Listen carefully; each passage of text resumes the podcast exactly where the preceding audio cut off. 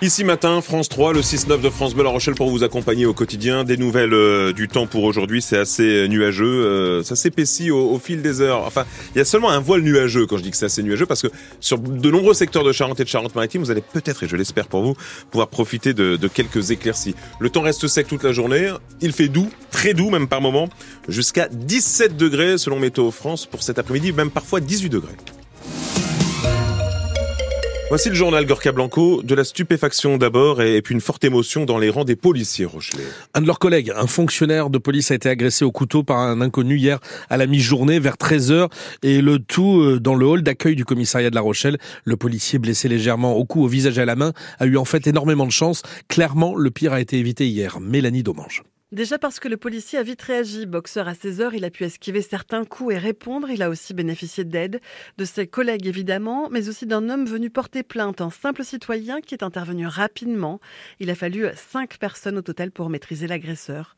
Pourquoi cet homme s'en est-il pris à ce policier? Pour l'instant, pas d'explication claire. La directrice de la sécurité publique reste prudente. Selon elle, le fonctionnaire en tenue rentrait de sa pause déjeuner il aurait croisé ce trentenaire très agité.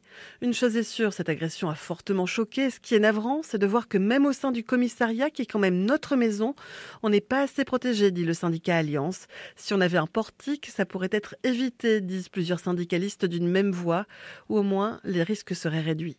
Mélanie Domange. Euh, le parquet de La Rochelle a donné davantage de, détails hier soir sur cette agression d'un policier au couteau en plein commissariat. Le mis en cause en fait est né en 2002, âgé donc de 22 ans et il vivait chez sa mère à La Rochelle. Très agité au moment de l'agression, les policiers venus aider euh, leurs collègues ont dû utiliser un taser, un pistolet à impulsion euh, électrique à plusieurs reprises sur le bras pour parvenir à le menotter.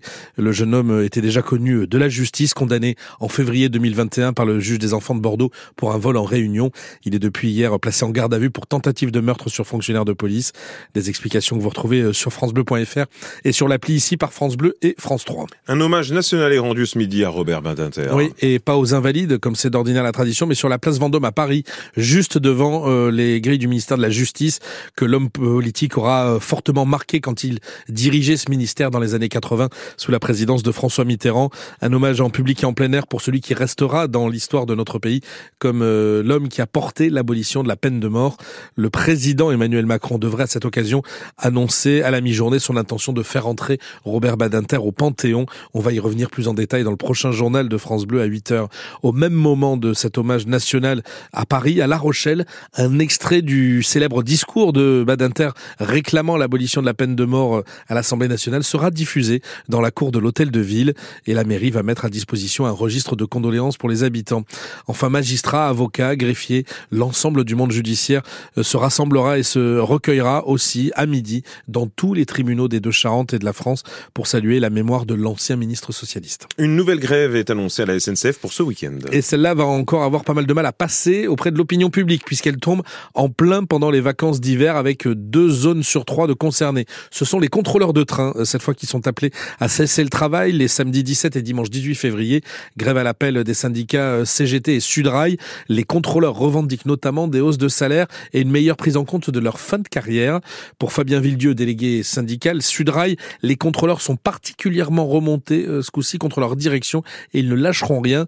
D'après lui, ils ne se sentent tout simplement plus respectés. Il y a une volonté, euh, en tout cas si la direction ne cède pas à aller jusqu'au bout du conflit. Aujourd'hui, l'origine du mal, c'est qu'on a eu un protocole d'accord qui a été signé. Les engagements qui ont été mis sur la table n'ont pas été tenus. Donc les contrôleurs se sentent floués, se sentent humiliés. Pourquoi Il y avait un engagement très ferme en termes d'accompagnement, notamment des TGV, de deux contrôleurs sur ces TGV. Cet engagement devait être ferme à partir de l'année 2023. Il n'a pas été respecté. Aujourd'hui, on nous dit ah mais il n'y a pas de problème, faites-nous confiance, la main sur le cœur. Vous verrez, fin 2024, ça sera respecté. Par ailleurs, dans un contexte où on va nous expliquer que contrôleur est le dernier métier euh, privilégié sur la terre. Le problème auquel est confrontée la SNCF, c'est qu'elle a du mal à recruter des contrôleurs parce que effectivement le métier ne fait pas rêver, ne fait plus rêver. Le délégué syndical Sudrail, Fabrice euh, Fabien Villedieu, les premières prévisions de trafic pour ce week-end de grève seront dévoilées dans la journée par la direction de la SNCF. Le mouvement en tout cas s'annonce très suivi puisqu'on parle de 70 à 90% de grévistes parmi les contrôleurs. L'hôpital de Sainte est contraint de revoir à la baisse ses activités dans les les services de maternité de pédiatrie. Oui, et c'est la conséquence encore une fois du manque récurrent de médecins pédiatres, de médecins spécialisés tous ces derniers mois. Le centre hospitalier Sainté euh, entend privilégier les accouchements les moins complexes, les moins à risque, et du coup, il déplace des moyens qu'il réservait jusque-là euh, aux soins intensifs en néonatologie. Autre mesure mise en place, la régulation par le centre 15 pour accéder aux urgences pédiatriques. L'accès direct à ces urgences pour les enfants malades n'est plus possible qu'en semaine, en journée, entre 9h et 17h. Le soir, la nuit et les week-ends, vous devez d'abord obligatoirement passer par euh, le 15 et c'est un médecin à l'autre bout du fil qui va vous orienter vers le service ou le professionnel de santé le mieux adapté pour prendre en charge l'enfant malade. Euh, un mot de basket euh, en Pro B. Le Stade Rochelet a chuté hier soir à Boulazac. Les Maritimes s'inclinent dans les ultimes secondes d'un match particulièrement disputé hier soir en Dordogne. Au classement, pas de changement. Les Rochelais euh, conservent leur première place avec deux victoires d'avance sur Vichy et deux victoires d'avance aussi sur Boulazac qui refait donc une partie de son retard grâce à son succès hier soir. La Pro B reprendra le vendredi 1er mars pour Rupella avec la réception de l'équipe nordiste de Denain. Enfin, un mot rapide de la décrue qui se poursuit dans les secteurs inondés le week-end dernier en Charente-Maritime. Trois routes départementales seulement restaient encore coupées hier soir à la circulation sur les rives du fleuve Charente. La D119 à la sortie du Mung en direction de Crasane. La D127, euh, c'est la voie romaine à Port d'Envaux. Et puis la D233 à Roufiac, c'est la route du Bac. À 7h45, euh, l'invité de, de, France Bleu La Rochelle devrait nous intéresser, vous intéresser. Il va nous, nous aider à bien vieillir tout à l'heure. Tout le monde euh, devrait être intéressé, euh, bien vieillir. Euh, Philippe Rousseau est chronobiologiste à Bordeaux et cet après-midi, il sera en Charente, du côté d'Aigre, pour participer à une journée sur le bien vieillir avec des ateliers pour les seniors. Mais qu'on soit senior, junior ou entre les deux, on va prendre tous les beaux conseils de cet expert dans quelques minutes.